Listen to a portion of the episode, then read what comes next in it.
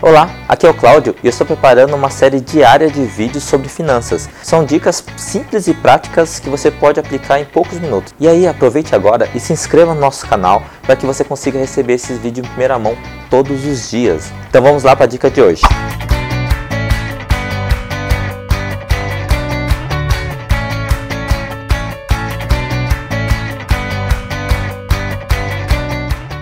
Socorro, Cláudio, não consigo organizar minhas contas. O que fazer?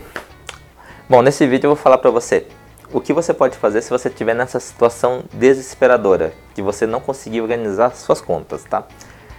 Então aqui, ó, vamos uma dica bem simples e prática direto ao ponto. Se você não conseguir organizar suas contas, a primeira coisa que você tem que fazer é ter um equilíbrio. Então, primeiro, respira, vamos praticar, respira, né? Pratica meditação, tô brincando, mas assim, lógico.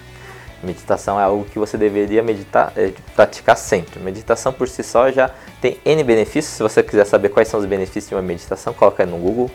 Med é, benefícios para meditação deve vir uma lista assim, ó, gigantesca de coisas que, que são benéficas pela meditação, tá? Mas assim, trocando esse paralelo, vamos direto ao, ao assunto. Se você tiver com, com essa questão de você não conseguir organizar suas contas e está desesperado, assim, ó, mantenha calma. E o que você tem que fazer é, primeiro você pega um papel, uma caneta, né, pode ser um caderninho, qualquer coisa, e começa a anotar todas as contas que você lembra. Por exemplo, ah, é, conta de água, de luz, aluguel, tal, e anota todo a descrição da conta e os valores, vai anotando um a um, tá? Vai chegar um ponto que você, lógico, vai, não vai conseguir lembrar de tudo, mas beleza. E depois você vai começar a anotar diariamente, né? Isso aí você não precisa é, ficar muito preso em, em, detalhes, mas por exemplo, ah, hoje de refeição eu gastei tanto. Não precisa falar o que, que você comeu, tal. Só coloca assim, a refeição tanto, né? Na, no almoço, na janta, anota quais são os valores, que são as, as, as despesas pequenas, né?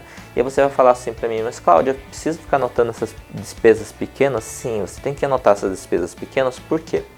Porque são nas pequenas despesas que são os, os, principais causadores da nossa desorganização financeira, tá? Então, fica presta muita atenção nisso. E se você quiser, lógico, saber um método, método prático, passo a passo de como você fazer isso, existe algum link aqui em algum lugar que lá eu tenho um e-book que eu te ensino algumas dicas práticas para você organizar suas finanças e também é acompanhado de uma planilha e se eu não me engano, né, é que é a grande surpresa, tem até vídeo aulas minhas, né, gratuitas que você pode acessar que ensinam passo a passo como que você preenche essa planilha e como que você pode organizar financeiramente. Então, se você estiver nessa situação, então está esperando o quê? Clica aqui no link em algum lugar e baixa essa planilha, né? Baixa esse e-book que vai com a planilha e com os vídeos que você vai começar a se organizar financeiramente. Porque no vídeo como esse fica praticamente impossível te dar todos os detalhes e lá tá bem passo a passo é, cada vídeo explicando o que você tem que fazer. Então você vai conseguir com certeza sair dessa situação. Então, se você estiver nessa situação, vai lá,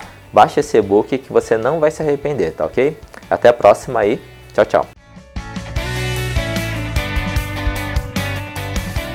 É isso aí, que bom que você me acompanhou até aqui e eu espero que essa dica seja fundamental para a sua vida. E se você gosta desses temas de organização financeira e principalmente como manter a sua saúde financeira, me acompanhe no meu blog no blog.updefinanças.com.br que lá tem conteúdos exclusivos para você.